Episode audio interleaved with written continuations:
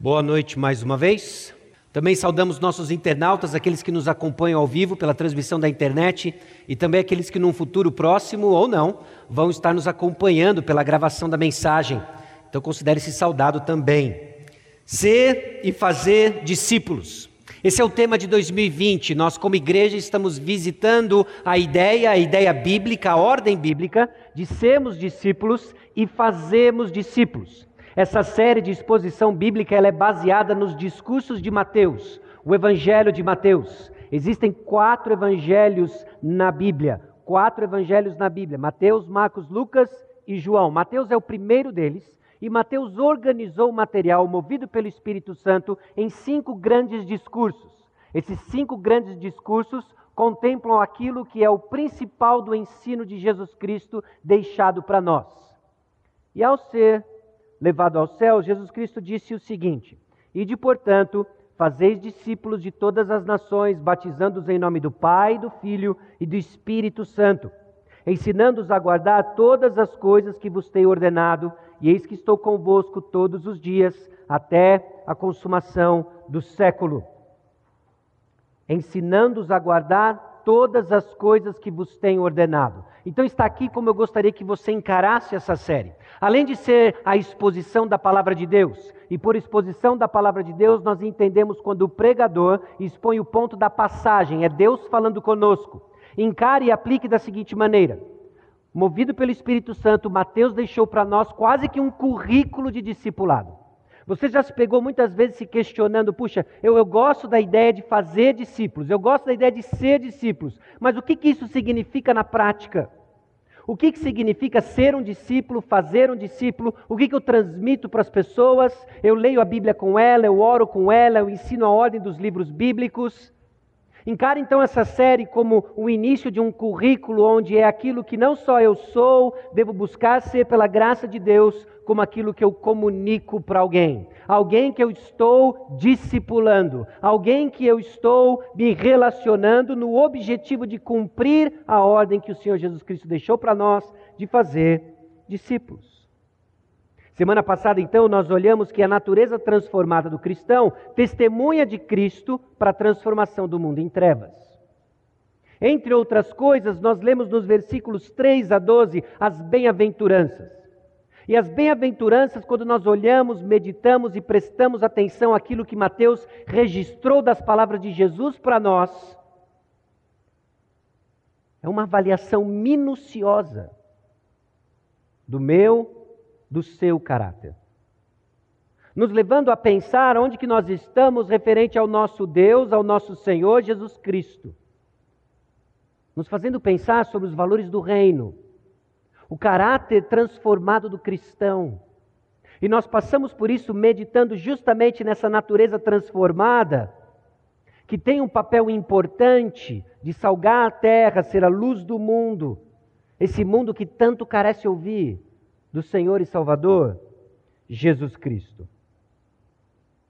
Hoje nós olhamos então para Mateus capítulo 5, versículos 17 a 48. Abra sua Bíblia em Mateus capítulo 5, versículos 17 a 48. Mateus capítulo 5, versículos 17 a 48, existem seis blocos lógicos nessa passagem de hoje seis blocos. E por blocos eu quero destacar para os irmãos assuntos em que o Senhor Jesus Cristo lida com os seus discípulos, aqueles que se assentaram no monte para ouvir aquilo que nós conhecemos como o sermão do monte, depois de ouvir as características, as marcas do cidadão do reino, como ele testemunha, salgando a terra, sendo luz no mundo. Agora existem seis blocos e nós vamos fazer diferente como temos feito até agora. Ao invés de ler toda a passagem, nós vamos ler bloco por bloco e tentar buscar aplicações da palavra de Deus na nossa vida de discípulo, na construção desse currículo de discipulado. E o primeiro deles, nós vemos o relacionamento de Jesus e seus discípulos com a lei. O relacionamento de Jesus e, obviamente, os seus discípulos com a lei, com a palavra de Deus. É importante avaliarmos como nós somos discípulos no nosso relacionamento com a palavra de Deus, como nós encaramos a Bíblia. E ao discipular alguém, nós precisamos ensinar o que é a Bíblia. Não só o que é a Bíblia, mas como nós lemos a Bíblia. E nós vamos ver que Jesus Cristo não lia a Bíblia como uma caixa de promessas, ou como um conjunto de leis e regras desconexas uma das outras. Havia um sentido, havia uma história sendo contada, havia algo que mostrava que, apesar de serem um pouco mais de 40 autores humanos, existia o grande autor da palavra de Deus, o nosso Deus, orquestrando todas as coisas e comunicando uma mensagem. É importante que você saiba disso, é importante que você comunique isso. É importante que você entenda o que a palavra de Deus diz sobre homicídio e ira. E agora, a partir daqui, cada um dos blocos começa a mostrar como Jesus encarava a palavra de Deus, não como esse conjunto de obrigações de que eu sou levado a cumprir externamente, mas um conjunto de informação que vai diretamente aplicada ao meu, ao seu coração. Depois nós vamos ver sobre adultério, pureza, questão dos juramentos e integridade, juramentos, votos, sobre vingança e mansidão, e obviamente sobre o amor a todos os próximos, entre aspas, todos os próximos. E ao lermos cada um dos blocos e começarmos a olhar como Jesus encarava a palavra de Deus, como cada um desses temas são desenvolvidos na Escritura, eu espero que você saia daqui com o seguinte: o discípulo de Jesus tem a palavra de Deus escrita em seu coração, não um conjunto de regras cumpridas como mera obrigação. É muito, muito fácil eu e você, em nossa caminhada com Jesus Cristo, começarmos a encarar a palavra de Deus como um conjunto de regras que nós buscamos cumprir como mera obrigação. Sinais disso são vários, como por exemplo, o cansaço de cumprir a palavra de Deus, o enfado que é estar com o povo de Deus a falta de desejo para estarmos engajados na prática da disciplina espiritual. Todos esses são sinais de que nós estamos vivendo uma vida religiosa, ainda que seja evangélica, ainda que seja cristã, mas religiosa externa, e a palavra de Deus ainda não está impressa em nossos corações e não dando os frutos do prazer de caminharmos com Jesus. Você já reparou isso? Isso de alguma forma já descreveu a sua experiência como cristão? o cansaço, a religiosidade, parece que tudo é difícil, parece que nada acontece. Traduzido muitas vezes em amargura, traduzido muitas vezes ah, naquela falta de oração, da alegria do coração. É porque nós estamos olhando para a palavra de Deus como um conjunto de regras que nós cumprimos como mera obrigação e ela ainda não está escrita ou não está dando os frutos de ser escrita no nosso coração. Ser um discípulo de Jesus Cristo é diferente de uma experiência religiosa externa. É diferente do que qualquer outro sistema religioso já proposto e muitas vezes até o evangélico. Evangélico como cultura, como religião. Seguir a Jesus Cristo trata-se de um relacionamento alcançado por Ele, sendo transformado por Ele. É o que nós temos visto na escola bíblica dominical é o que nós olhamos naqueles que se relacionaram com Jesus Cristo e responderam com fé ao seu chamado. E é o que é esperado de você, crente em Cristo, que respondeu com fé ao chamado de Jesus. Meus irmãos, isso não é fabricado, mas isso é esperado. Esperado numa atitude de fé que recebe a palavra de Deus e que aguarda pacientemente a transformação do Senhor.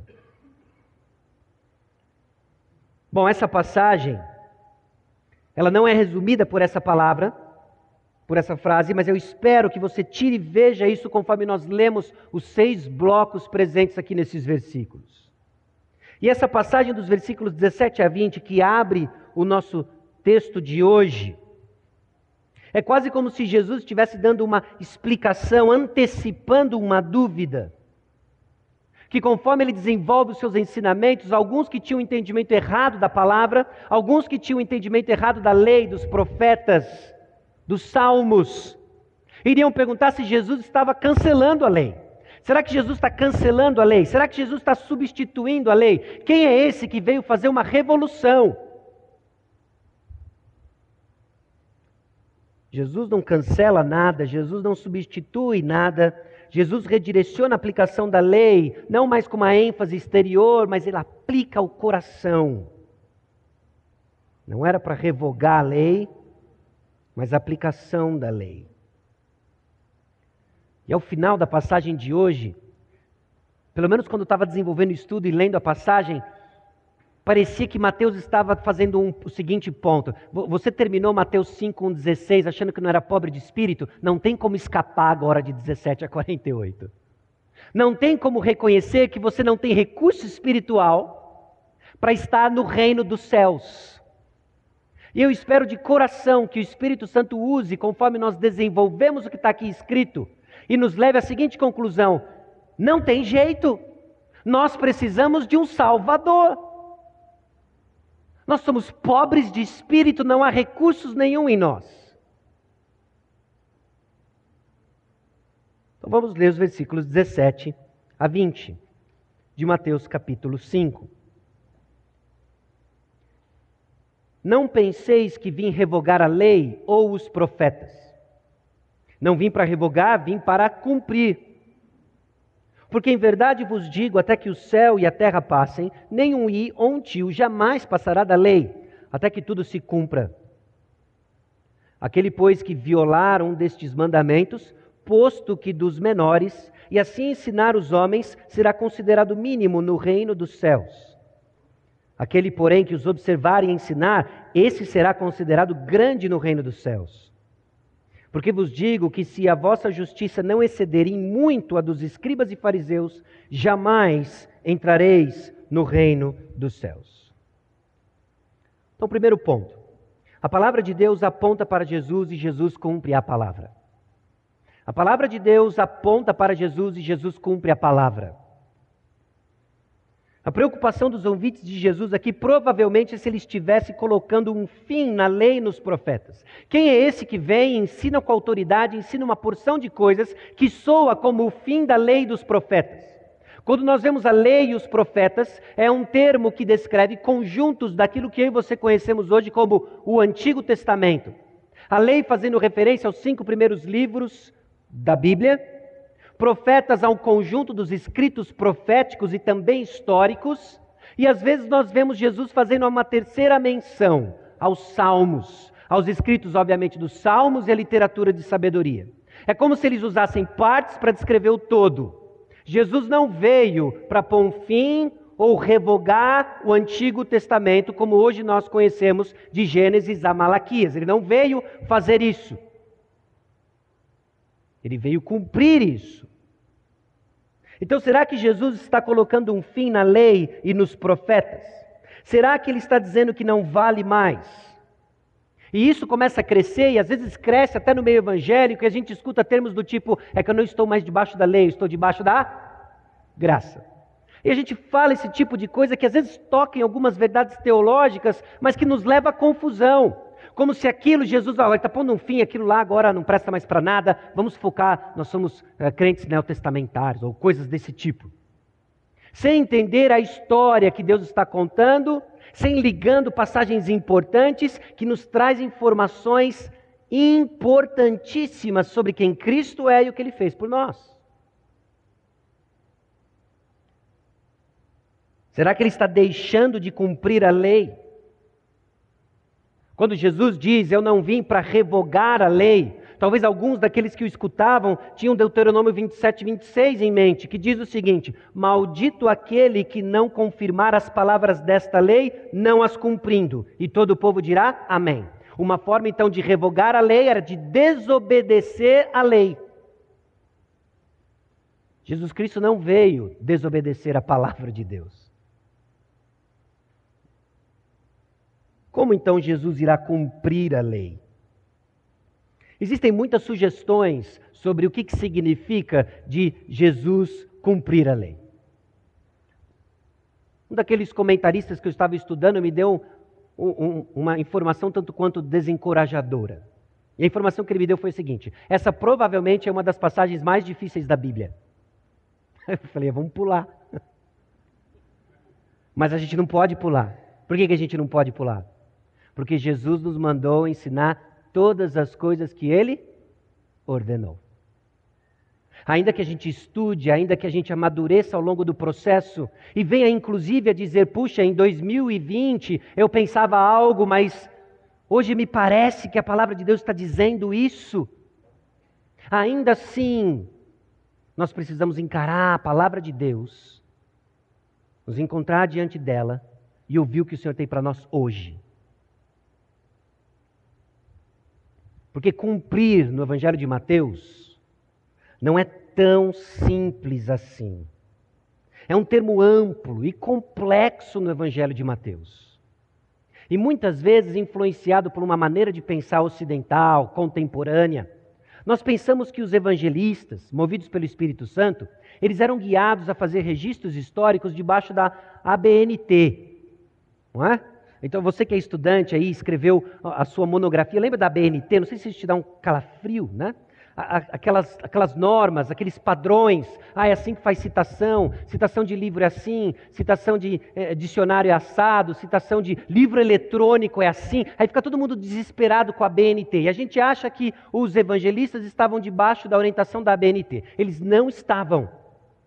Eles estavam debaixo do Espírito Santo. Então eles estão registrando coisas. Eu vou dar um exemplo para você. Mateus capítulo 2, versículo 5. Mateus capítulo 2, versículo 5 diz assim: Em Belém da, em Belém da Judéia responderam eles, porque assim está escrito por intermédio do profeta. E tu, Belém, terra de Judá, não és de modo algum a menor entre os principais de Judá, porque de ti sairá o guia que há de apacentar o meu povo Israel. Olha que legal. Mateus está escrevendo para nós o cumprimento de uma profecia deixada em Miqueias, capítulo 5, versículo 2, que diz assim: é, E tu, Belém Efrata, pequena demais para figurar como grupo de milhares de Judá, de ti me sairá o que há de reinar Israel, e cujas origens são desde os tempos antigos, desde os dias da eternidade. Puxa, legal. Ele diz que ia cumprir uma profecia de Miqueias e cumpriu. Só que Mateus, ele nem sempre é simples assim. Alguns versículos depois ele diz algo assim, ó, Mateus capítulo 2, versículo 15. E lá ficou até a morte de Herodes, para que se cumprisse o que fora dito pelo Senhor por intermédio do profeta: Do Egito chamei o meu filho. Ah, então deve ter tido algum profeta que disse que Jesus, depois de um tempo de nascer, eh, de ter nascido, ele iria para o Egito e aí Deus ia chamá-lo de volta. Deve ter sido isso. Escuta Oséias capítulo 11, versículo 1. Quando Israel era menino, eu o amei, e do Egito chamei o meu filho. Aí você fica meio tenso, porque você olha aquilo e fala assim: mas o que, que Mateus está fazendo? Aquilo cumpre aquilo, isso cumpre aquilo outro. E o ponto que eu quero fazer para os irmãos é que cumprir na leitura de Mateus, na leitura do Evangelho de Mateus em específico, quando nós lemos a palavra cumprir, nós estamos falando de um sentido amplo e nós vamos prestar atenção em como Mateus, movido pelo Espírito Santo, cria um registro mostrando que Jesus é o Rei dos Judeus e que Jesus, o Rei dos Judeus, nos chama a fazer discípulos entre os gentios. E como ele faz isso? Movido pelo Espírito Santo, ele mostra e faz o ponto que Jesus Cristo descreve aqui em Mateus capítulo 5, 17 em diante. Jesus não veio para revogar a lei, ele veio para cumprir a lei. E às vezes nós estamos falando de citações diretas. Assim diz o profeta, então cumpriu assim, assim, assado. E é igualzinho. Às vezes nós estamos falando de alusões, às vezes nós estamos falando de ecos, às vezes nós estamos falando de padrões, em que a palavra de Deus está nos ensinando a pensar a maneira como Deus quer que eu e você entendamos a história. A história da salvação. Jesus Cristo veio para cumprir a lei. E ele cumpre no primeiro aspecto em obediência completa. O próprio livro de Mateus e os evangelhos registram então uma porção de coisas que Jesus faz em cumprimento à lei. Ele cumpre a lei, circuncidado ao oitavo dia, e uma porção de outras coisas, a prática das festas. Ele cumpre. Ele cumpre a lei, não só a lei, essas cerimônias, as festividades, mas ele cumpre aquilo que eu e você sabemos que não somos capazes de fazer. Ele cumpriu a palavra de Deus. Não só obedece, como chama as pessoas então a obedecerem.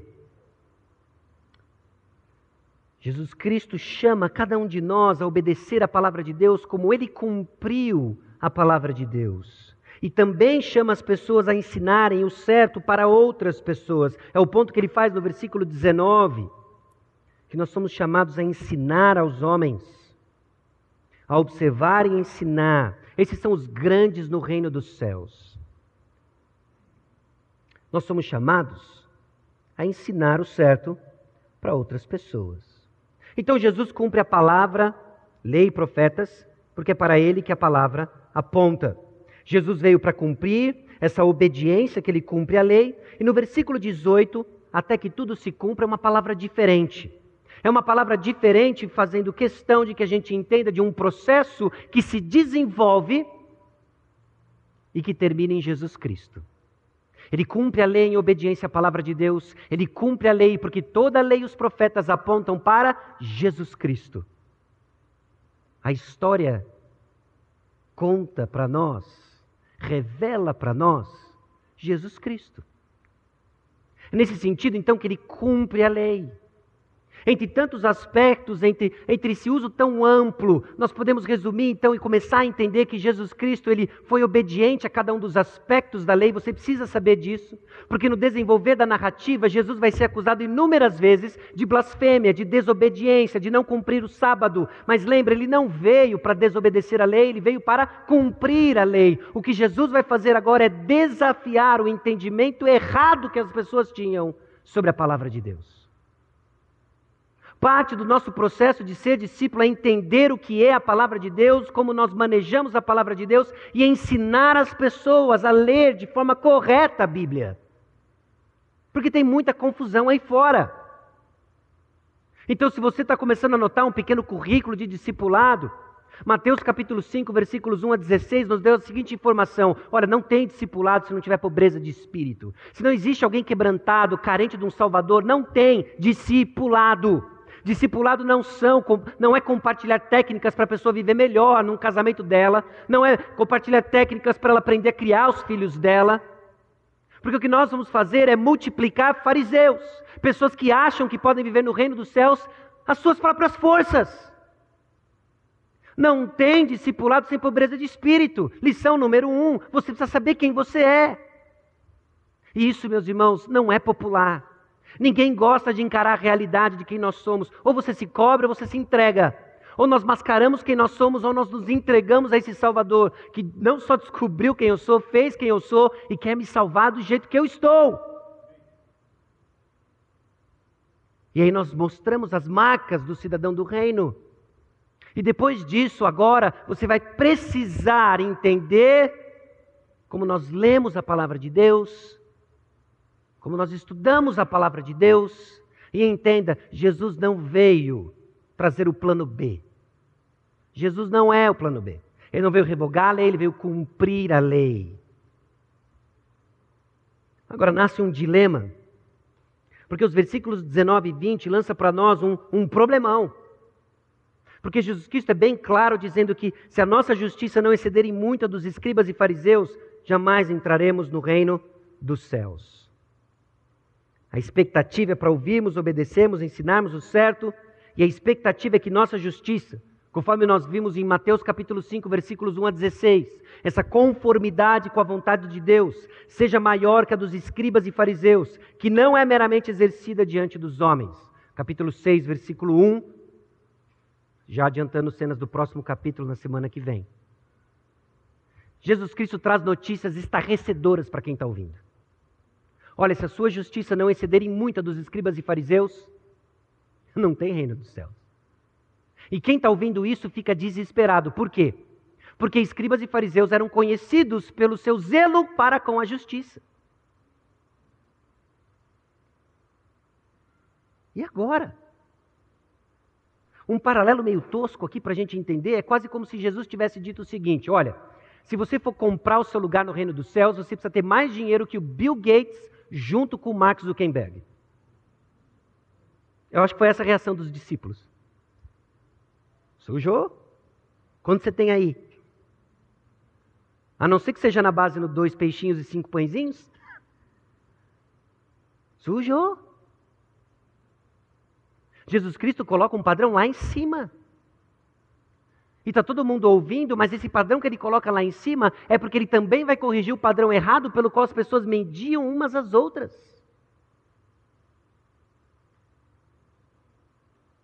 Então quem pode entrar? E ele lança em vários momentos, já adiantando o final da história, particularmente da de hoje. Então quem? Então quem? Olha o que ele diz em Mateus capítulo 5, versículo 48. Portanto, sejam perfeitos como é perfeito o Pai de vocês que está no céu. Meus irmãos, o padrão é a perfeição. O padrão não é você ser melhor do que ontem. O padrão não é você ser melhor do que alguns outros irmãos da igreja. Ah, eu me garanto porque eu sou melhor que fulano, eu me garanto porque eu sou melhor que ciclano. Não, o padrão é a perfeição. E um discípulo atento, alguém que está ouvindo aquilo que Jesus está dizendo, precisa ter muitas, múltiplas pulgas, carrapatos, sanguessugas, morcegos atrás da orelha. O que vai acontecer? Onde Jesus vai levar isso aqui? Porque esse é o padrão que ele está estabelecendo para aqueles que estão no reino dos céus. Aliás, ao longo dos evangelhos, em particular de Mateus, ele dá inúmeras condições para o reino dos céus. Escuta essa daqui em Mateus capítulo 7, versículo 21. Aquele que faz a vontade de meu Pai que está nos céus. Essa é a condição. Capítulo 18, versículo 3 diz: Se não vos converterdes e não vos tornardes como crianças, de modo algum entrareis no reino dos céus. 19, 23 e 24. Um lugar onde dificilmente o rico vai entrar. Ele deixa claro: dificilmente o rico vai entrar no reino dos céus. João 3,5, aí complica de vez. Respondeu-lhe Jesus: Em verdade, em verdade te digo: quem não nascer da água do Espírito não pode entrar no reino de Deus. E assim vai. As condições são espalhadas e nos leva a questionar: calma aí, eh, como é que é esse negócio? Como é que funciona isso? Como que eu vou atingir essa perfeição do Pai? Como que eu vou nascer de novo? Aí a gente começa a fazer as perguntas que o próprio Nicodemos fez quando ele ouviu isso pela primeira vez. Como que eu vou entrar de volta.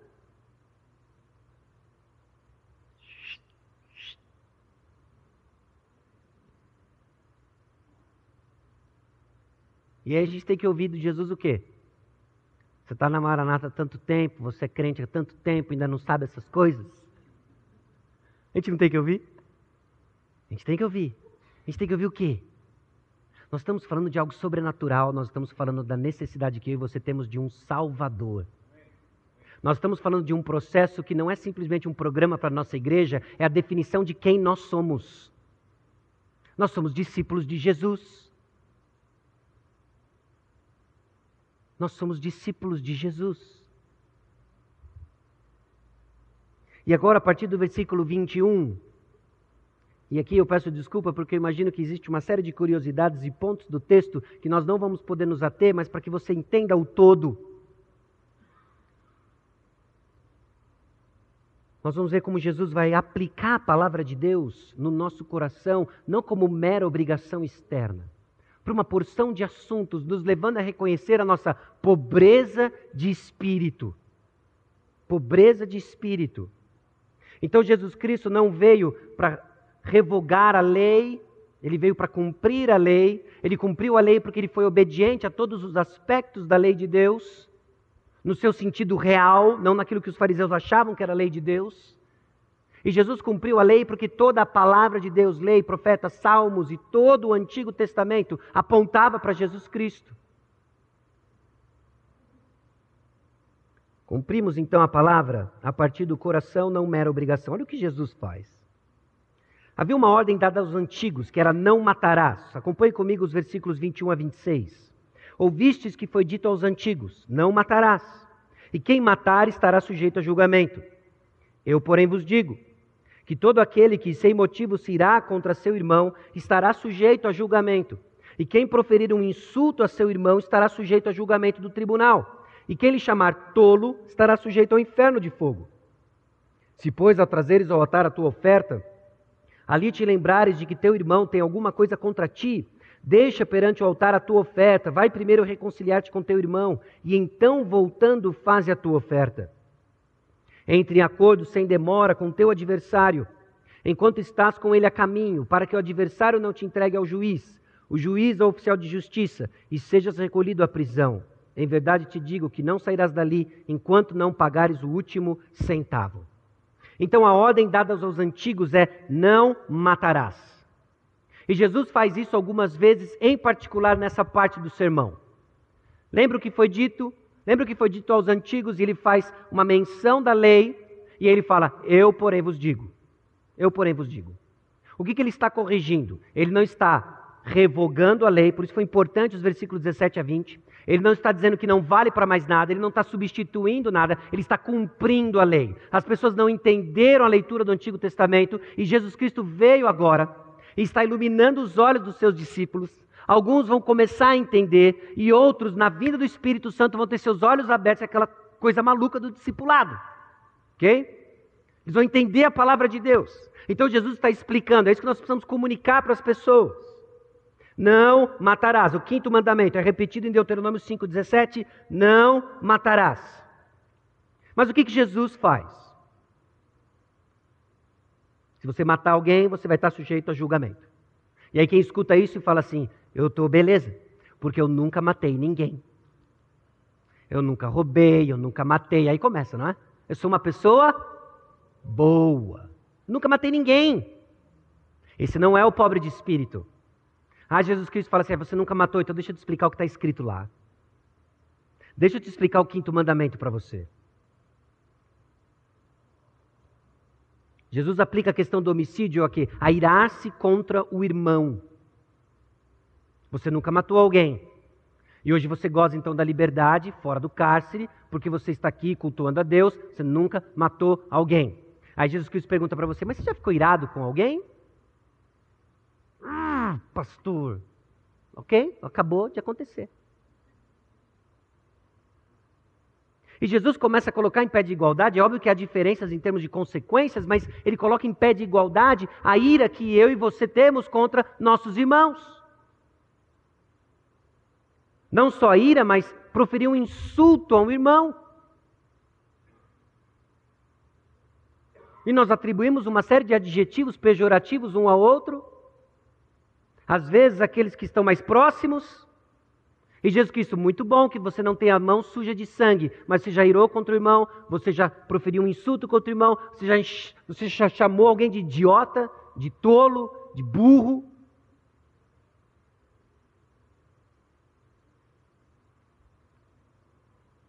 E para cada um desses aspectos existe uma consequência: o julgamento, o julgamento no tribunal, o inferno do fogo. O ponto de Jesus é o seguinte: você que se julga moralmente mais elevado, você já odiou alguém? Assassino. Você já odiou alguém, seu assassino? Já desejou que alguém estivesse morto?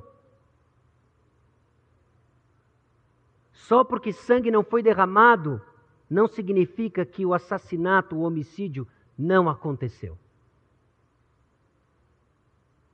E nesse momento todo mundo se olha, ali sentado no monte, pega um dente de leão, começa a soprar. Fazer contato visual com Jesus agora é perigoso. E é desconfortável encarar aquilo que o Espírito Santo está falando no meu coração e no seu coração.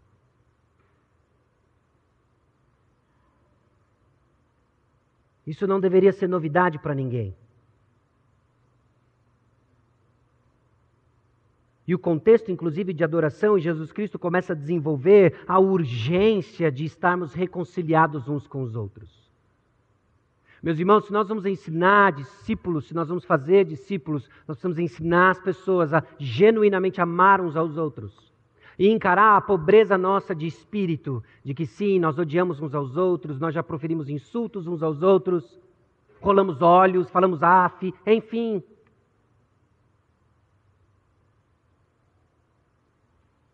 encarar a realidade e a urgência disso, e Jesus Cristo desenvolve em particular nos versículos 23 a 26, de que por vezes nós nos reunimos para trazer as nossas oferendas, sermos esse sacrifício vivo ao Senhor.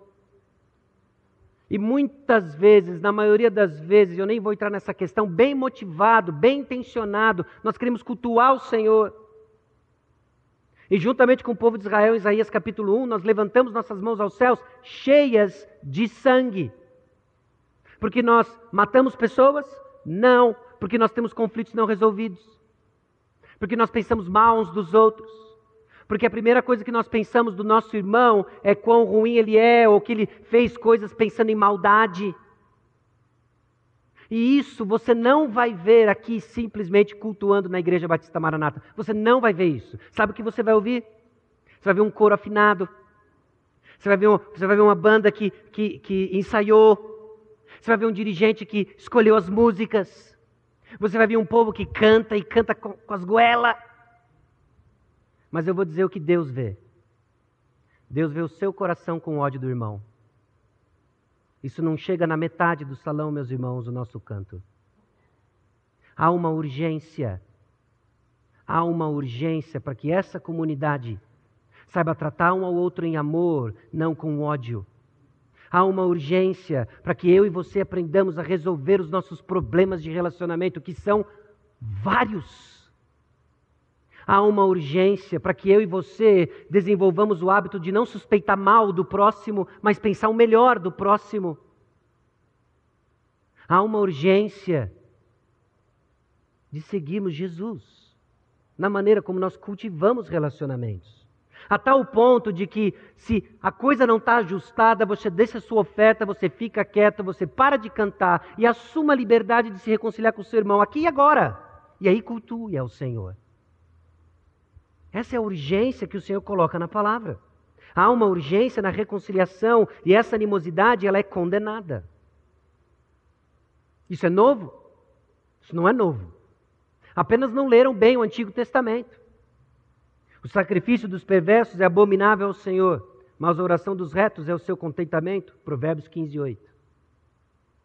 Saul já tinha tido a ideia de achar que ah, os seus sacrifícios iriam substituir um coração obediente. E olha o que Samuel disse para ele: Tem porventura o Senhor tanto prazer em holocaustos e sacrifícios, quanto em que se obedeça a sua palavra? Eis que obedecer é melhor do que o sacrificar, e o atender é melhor do que a gordura de carneiros. Irmãos, e o nosso coração religioso, que teima em olhar para a palavra de Deus como esse conjunto de regras que eu obedeço externamente. Não falta criatividade para inventarmos o nosso próprio sistema de sacrifício. Nós tentamos compensar com o Senhor. Nós sabemos onde o bicho pega. E sempre quando o bicho pega, a gente inventa uma pergunta alegando ignorância. Senhor, como é que eu posso perder a vida eterna? O que, que diz a lei? Amarás o Senhor teu Deus de todo o teu coração e o próximo como a ti mesmo. Então vai e faz isso. Quem é o meu próximo? É muito picareta. Você não sabe quem é o seu próximo. Ou você não quer obedecer a palavra de Deus? E nós criamos uma porção de desculpas. É desculpas porque, não, o que você está me pedindo, você não entende o momento de vida. Momento de vida. Todos nós estamos num momento de vida que não dá para seguir o Senhor. Simplesmente assuma isso. E o alerta é o seguinte: o momento de vida não cola. Não cola. Não cola. Você já imaginou tentar se explicar diante do Senhor? Pois é, né, Senhor? Minha vida era corrida, Vale do Paraíba, aquele agito todo, nem deu. Simplesmente não dava para seguir o Senhor, porque, puxa, era difícil. Aquele negócio de Mateus 5,48, o pastor Sá se avisou lá, perfeição do Pai, nem dava, né, meu? Aí eu fiquei na graça.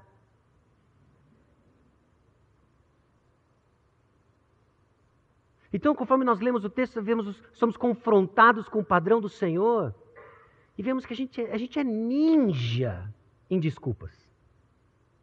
A gente é ninja.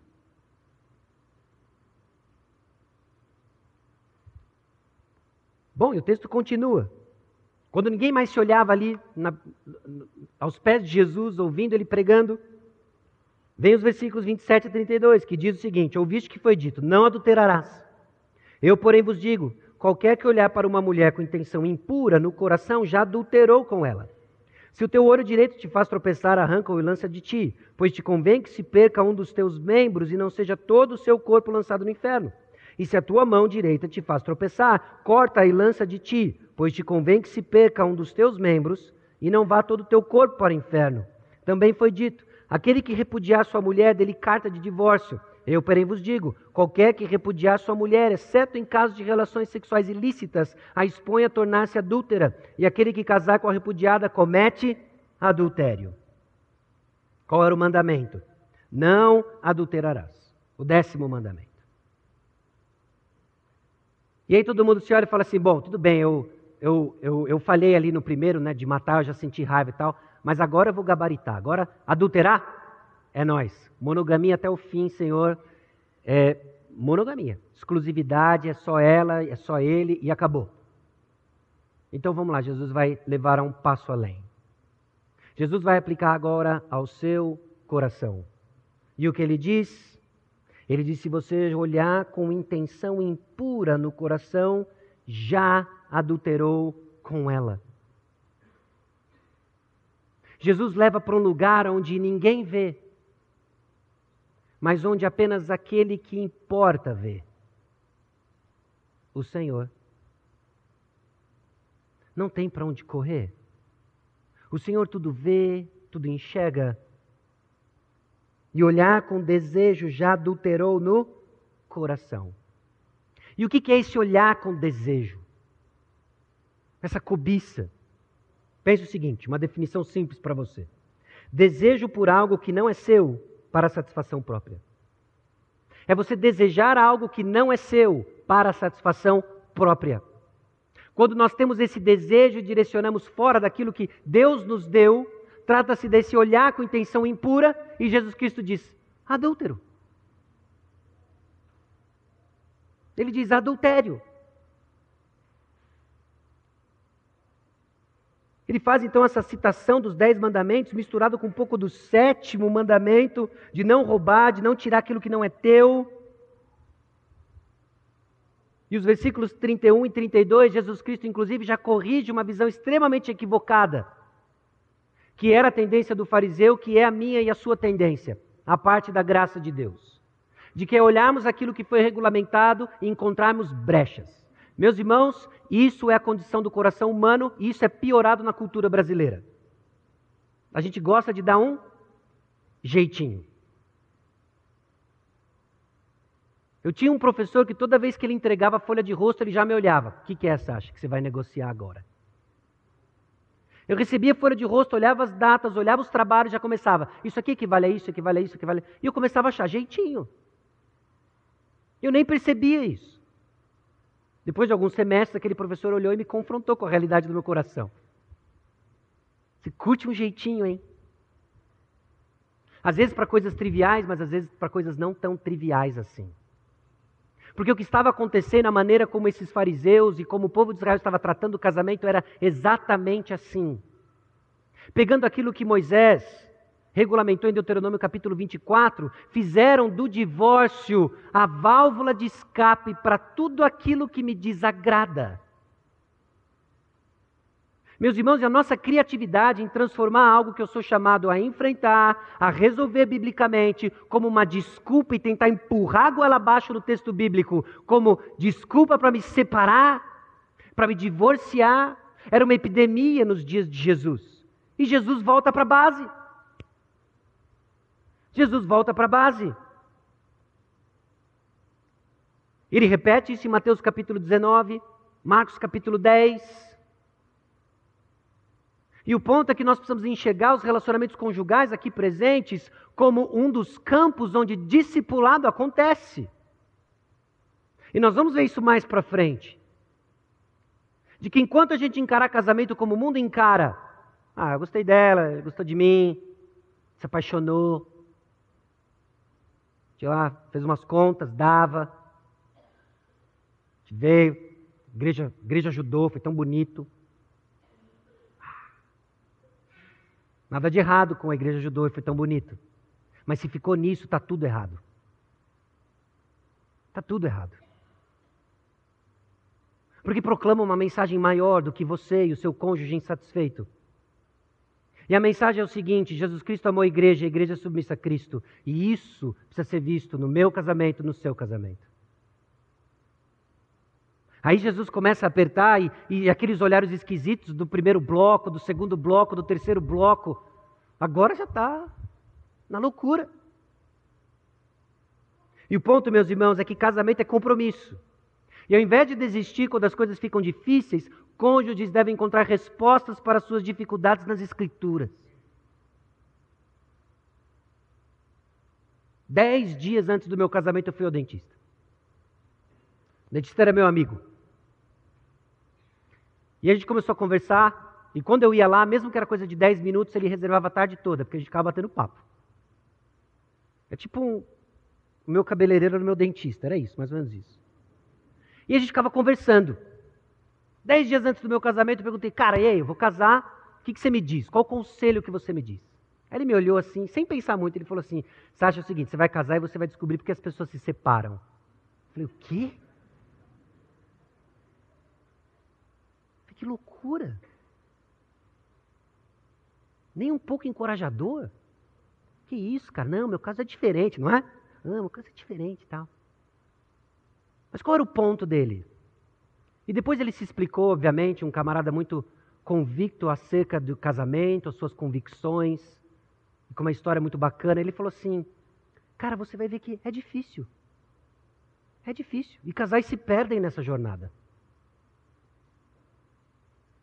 Então a gente não pode se iludir que simplesmente nós vamos comprar esse sonho aí fora e, e, e que não existe, se torna um pesadelo. De que é um compromisso. É um compromisso que nós assumimos diante de Deus, dos homens, da nossa comunidade, e que nós temos os recursos para Dá passos de fé. Ainda que a gente não enxergue os frutos, ainda que eles demorem a vir, persevere, meu irmão, num casamento difícil. Persevere, minha irmã, num casamento difícil. Porque é um ponto aqui. E o ponto não é preservação dos seus sonhos. O ponto é Jesus Cristo sendo honrado e glorificado. Esse é o ponto. capítulos 33, versículos 33 a 37. Também ouvistes que foi dito aos antigos: Não jurarás falso, mas cumprirás rigorosamente para com o Senhor os teus juramentos.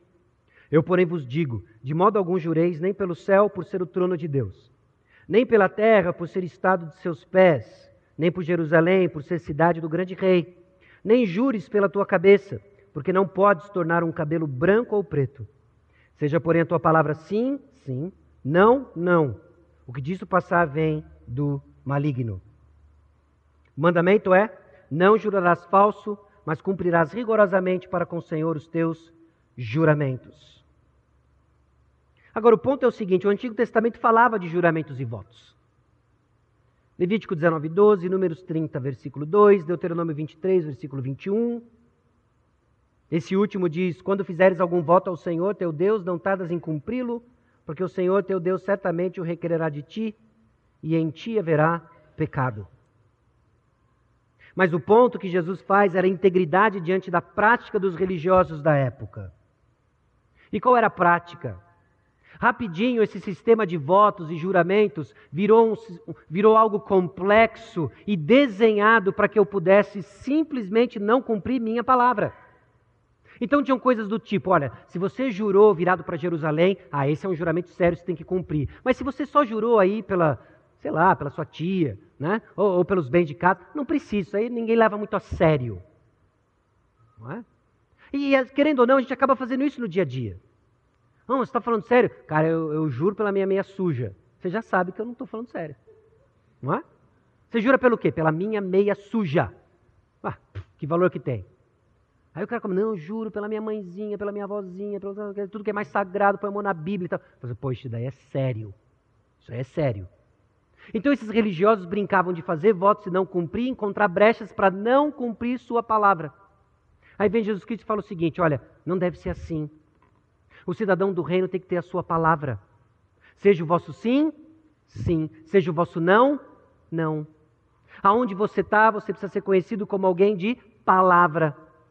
O que você promete, você cumpre. E se você não cumpriu o que você prometeu, é que provavelmente existe uma explicação existe um retorno à pessoa que você prometeu. Você já imaginou este grupo aqui saindo para viver suas vidas de segunda a sábado, nos seus ambientes de trabalho, nas suas interações comerciais? Seja o vosso sim, sim, e o vosso não, não. Mas sabe como está hoje? Eu preciso aqui de um crédito tal. Você faz o que? Ah, tá, não sei o que. Você é crente? Hum. Hum. Você quer ver complicar? O que, que você faz? Sou pastor. O pessoal até dá, dá uns dois passos assim, ó.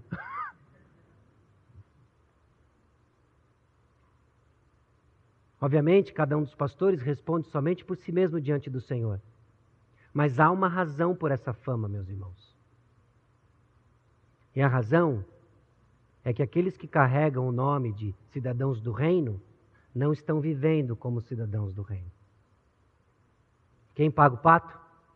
É o nome de Jesus Cristo que está sendo maculado. Então, seja o vosso sim, sim, e o vosso não, não. Versículos 38 a 42. Ouvistes que foi dito: olho por olho, dente por dente. Eu, porém, vos digo: não resistais ao perverso, mas a qualquer que te ferir na face direita, volta-lhe também a outra. E ao que quer demandar contigo e tirar-te a túnica, deixa-lhe também a capa. Se alguém te obrigar a andar uma milha, vai com ele duas. Dá a quem te pede, não voltes as costas ao que deseja que lhe emprestes. Ouviste o que foi dito? Olho por olho, dente por dente, mão por mão, pé por pé. Levítico 24, 20, fratura por fratura, olho por olho, dente por dente. Como ele tiver desfigurado algum homem, assim lhe fará. Deuteronômio 19, 21, não olharás com piedade, vida por vida, olho por olho, dente por dente, mão por mão, pé por pé. E é aquele coração farisaico, aquele coração que entende a palavra de Deus como uma mera uh, obediência a fatores externos, olha isso e transforma isso como a, a, a licença para matar. A autorização divina para eu tirar o teu olho se você tirar o meu. É assim que as pessoas entenderam. As pessoas entenderam isso daqui como aquilo que regulamenta vingança. Agora, tem dois pontos muito importantes aqui. Não se tratava de algo que regulamentava vingança, mas se tratava de uma lei restritiva. Nós já fizemos esse ponto em algum outro momento. Era uma lei restritiva. Por que restritiva? Quando alguém tira o teu olho, o que você quer fazer? Eu quero a tua cabeça no prato. Não é? Quando alguém lhe fecha no trânsito, o que você quer fazer? Eu vou jogá-lo no canteiro. Quando alguém lhe rouba 10 reais, o que, você quer fazer? Eu vou te processar por danos morais, eu vou te deixar sem um centavo, seu miserável. Não é assim que. Desculpa, eu vou responder por mim. Não é assim que é o meu coração? Fala assim, não, não. É! É o seu também. Existe algo que vai escalonando no meu e no seu coração. E aí vem a palavra de Deus e diz: olho por olho, dente por dente. Por quê? Porque está aí um povo se organizando no deserto, se formando no deserto, uma confusão, arma tenda aqui, vai para cá, que tribo que você é. E começaram a surgir os problemas. Não é? Começaram a surgir os problemas. Surgem problemas. Ó, oh, aquele cara lá tirou meu olho. Faz o seguinte. Isso funcionou no último acampamento que a gente estava. Pega isso aqui, pá, à noite, ninguém vai ver. Isso é uma lei restritiva. Não só era uma lei restritiva, como ela havia sido dada a uma nação, não a indivíduos de uma nação. Não era a minha autorização para tomar justiça com as minhas próprias mãos. Isso era uma lei dada a uma nação e aqueles que tinham a competência para fazer isso iriam aplicá-la. Para tornar possível a convivência de milhões de pessoas no deserto e depois dele. Mas como os fariseus ouviam isso? Isso aqui, cara, é o meu direito. É o meu direito. Deus falou isso para mim, olho por olho, dente por dente. Tirou meu dente, eu quero o meu direito. Não é certo. Ah, já, já, já, começou a pensar assim: não é, não é justo isso. Não é justo isso. E aí Jesus diz: Eu por isso digo para você: ó, não resistais ao perverso. Mas o que ferir na tua face direita, volta-lhe também a outra. Dizem os estudiosos da época que ferir a tua face direita era a maior humilhação pública que alguém poderia passar. Jesus Cristo vai lá embaixo agora, para pegar todos os exemplos. Alguém te humilhou? Vira o outro lado agora. E o ponto é o seguinte: a maneira como o cidadão do reino vai reagir é com não esperado. Não esperado. daquilo que é natural da nossa carne. Porque o resultado disso daqui, meus irmãos, quando nós entendemos essa lei e tantas outras, como a, a, a autorização divina para eu ter meu direito cumprido, é isso aqui, ó. É maldade, é amargura, é vingança, é ódio. É isso que passa a nos caracterizar quando nós vivemos uma vida em busca dos nossos direitos. Em busca de viver aquilo que é certo, em busca, certo entre aspas, né? Em busca de viver aquilo que é certo, não é justo. Esse é o caminho para a gente construir uma comunidade marcada por maldade, amargura, vingança e ódio. Mas nós somos chamados a fazer o não esperado. É fascinante quando ele vai no versículo 40 e fala: Se alguém te tirar a tua túnica, deixa também a capa. Olha o que diz Êxodo capítulo 22, versículos 26 a 27. Escute isso. Se do teu próximo tomares em penhor a sua veste, lhe a restituirás antes do pôr do sol, porque é com ela que se cobre, é a veste do seu corpo, em que se deitaria. Será, pois, que quando clamar a mim eu ouvirei, porque sou misericordioso? É a lei do empréstimo. Se você pegou emprestada a túnica de alguém, antes do sol se pôr, você tem que devolver. Por quê? Bom, o sol se põe, imagina esse povo no deserto, você levou a túnica de alguém, o sol se pôs, veio o frio. E você pegou a túnica e não devolveu. O que, que essa pessoa vai sentir? Frio. Ah, mas é só pegar mais uma lá, mais uma, mais uma, mais uma túnica. Não era bem assim. Via de regra, cada um tinha uma túnica e cada um tinha uma capa. Aí Jesus Cristo vem e diz o seguinte: faça o não esperado. Se alguém levou a sua túnica, dê também a sua capa. Mas eu vou ficar com frio. Você está entendendo o ponto? De que nós seguimos o Mestre, que por amor a nós, se colocou num lugar de sacrifício pessoal e pagou um preço alto. Pagou um preço alto. Mas a gente insiste em fazer birra por causa dos nossos direitos. Não é certo. E toca-se o disco. Se alguém obrigar a andar uma milha, vai com ele duas e assim por diante. E se alguém pedir emprestado, simplesmente dê. E o último bloco, nos versículos 43 a 48, ouviste que foi dito: Amarás o teu próximo e odiarás o teu inimigo. Eu, porém, vos digo: amai os vossos inimigos e orai pelos que vos perseguem para que vos torneis filhos do vosso Pai Celeste, porque Ele faz nascer o seu sol sobre maus e bons, e vir chuvas sobre justos e injustos. Porque se amardes o que vos amam, que recompensa tendes? Não fazem os publicanos também o mesmo? E se saudardes somente os vossos irmãos, que fazeis demais? Não fazem os gentios também o mesmo? Portanto, sede vós perfeitos, como perfeito é o vosso Pai celeste. Agora, o desafio aqui é que Jesus Cristo diz: o mandamento é amarás o teu próximo e odiarás o teu inimigo. E o que você não vai encontrar no Antigo Testamento é o mandamento para odiar o teu inimigo. Jesus Cristo já confronta a interpretação que fariseus e escribas fizeram acerca do mandamento. O mandamento era: não te vingarás, nem guardarás ira contra os filhos do teu povo, mas amarás o teu próximo como a ti mesmo. Eu sou o Senhor. E aí o que, que as pessoas entenderam? Bom, está falando para amar o próximo, mas não diz nada sobre o inimigo. Logo, odiarás o teu inimigo. E a gente fica se apegando a essas coisas e, e, e não aplica a lei no coração e a gente se perde. Parte daquilo que nutre o nosso coração para reivindicar os nossos direitos para querer aquilo que é justo, aquilo que é certo. É porque a gente simplesmente não flui aquilo que o texto diz e aplica no nosso coração sobre amar o próximo.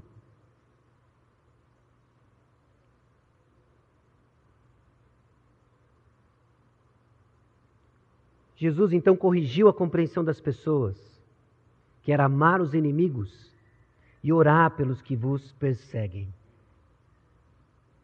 Note o versículo 45 para que vos torneis filhos do vosso Pai celeste. Nós vimos no versículo 9 das bem-aventuranças Bem-aventurados os pacificadores, porque serão chamados filhos de Deus.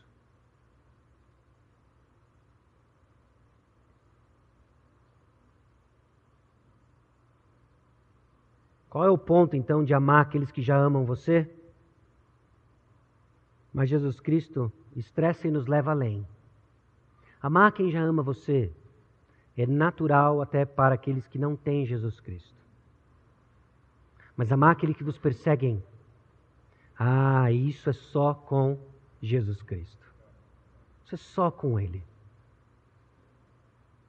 E o ponto no versículo 40, portanto, sede vós perfeitos, como perfeito é o vosso Pai Celeste. E é isso que eu queria dizer no início, meus irmãos, de que Mateus capítulo 5, versículos 17 a 48 expõe nossa pobreza de espírito. Expõe que nós falhamos em cada um dos blocos. Seja porque nós temos raiva, seja porque nós cobiçamos o que não é nosso, seja porque nós não cumprimos nossa palavra. Seja porque nós não amamos aquele que nos persegue, não vamos além, não andamos a segunda milha. E nos leva a perguntar então: então quem? Então quem? Há um alguém. Não sou eu, não é você. O nome dele é Jesus Cristo, porque ele veio cumprir a lei. Então, quando nós nos aproximamos do nosso Senhor e do nosso Salvador, não é porque nós cumprimos a lei. A lei, ela não é ruim, mas ela tem um propósito: mostrar quão ruim você é. E aí ela nos aponta e nos faz correr para quem? Para Jesus Cristo. Então, quando nós somos expostos à palavra de Deus, nesse primeiro movimento é o que? É mostrar a minha pobreza de espírito. O início da nossa leitura, o início do nosso estudo tem que ser de quebrantamento, de contrição, de choro. Estamos a quem? E aí nós somos consolados não porque agora a gente descobriu como faz, mas a gente entendeu quem fez. Quem fez? Jesus Cristo. Cumpriu a lei. E agora nós já chegamos diante do Senhor, não nos nossos méritos, não na nossa confiança, mas sabendo que as nossas mãos cheias de sangue, por causa do ódio que nós temos uns dos outros, da falta de amor que nós temos uns dos outros, ela foi lavada pelo sangue de Jesus. Então, com essas mãos puras, limpas pelo nosso Senhor e Salvador Jesus Cristo, é que nós olhamos de novo para a palavra de Deus e falamos: está aqui o que eu devo ser, fazer e ensinar. E o que nós vamos começar a experimentar quando isso passa a ser verdade, não só em vida de poucos, mas na vida de uma comunidade, é aquilo que Atos capítulo 2 experimentou. É aquilo que Atos capítulo 13 experimentou. É aquilo em que cada grupo de discípulos que se congregou debaixo do nome igreja, igreja local, experimentou, submetendo-se ao Senhor e Salvador das nossas vidas, Jesus Cristo. Então, meu irmão discípulo, o que Deus requer de nós é muito alto. E nós cantamos porque o preço foi pago e Jesus Cristo é o Senhor e Salvador das nossas vidas. Agora Ele nos comprou para salgar a terra e iluminar o mundo. E nós fazemos assim crescendo em qualidade de caráter e buscando viver esse padrão que aqui no lado deste céu da terra é inalcançável, mas todos aqueles que têm essa esperança buscam. O que nós acabamos de ouvir, meu amigo, você que não tem Jesus Cristo como Senhor e Salvador da sua vida. É a explicação por que a gente se encontra no lamaçal? Parece que a gente patina e não anda? Parece que nada faz sentido? E que não tem sentido nessa, nessa vida, nessa história? É porque o pecado nos separa do nosso Senhor. E Jesus Cristo é a resposta é arrepender-se dos seus pecados, olhar para o seu coração e quão pobre de espírito você é, e encontrar riqueza no nome dele, Jesus Cristo. Arrependa-se dos seus pecados e creia no Senhor e Salvador da sua vida. para que você encontre a vida abundante que ele veio trazer e que nós, como comunidade de discípulos, somos chamados a desfrutar. Amém? O discípulo de Jesus então tem a palavra de Deus escrita em seu coração, não um conjunto de regras cumpridas como mera obrigação. Sim, é uma responsabilidade, são ordens, mas nós cumprimos porque tem vida aqui dentro. A palavra de Deus habita os nossos corações. Baixe sua cabeça, vamos orar. Senhor nosso Deus e Pai, aqui estamos diante do Senhor, expostos em nossa pobreza de espírito, expostos porque somos incapazes de seguir, ó Deus, a tua palavra, mas fomos capacitados pelo mesmo poder que ressuscitou Jesus Cristo dos mortos, para buscar viver exatamente o que aqui está escrito. Então nós choramos e nos entristecemos não como quem não tem esperança. Nós olhamos, ó Deus, para aquilo que marca nossos corações, às vezes de ódio, cobiça, falta de palavra, ódio aos nossos inimigos, a falta de amor. Mas nós olhamos e encaramos isso com esperança porque Jesus Cristo é o Senhor e Salvador das nossas vidas. Tem misericórdia de nós. E que nossa luta contra o pecado não seja como quem não tem esperança, mas capacitado, Deus, pelo Teu Santo Espírito, vamos desfrutar de vitória, porque tem um túmulo vazio. É no nome precioso de Jesus que nós oramos. Amém.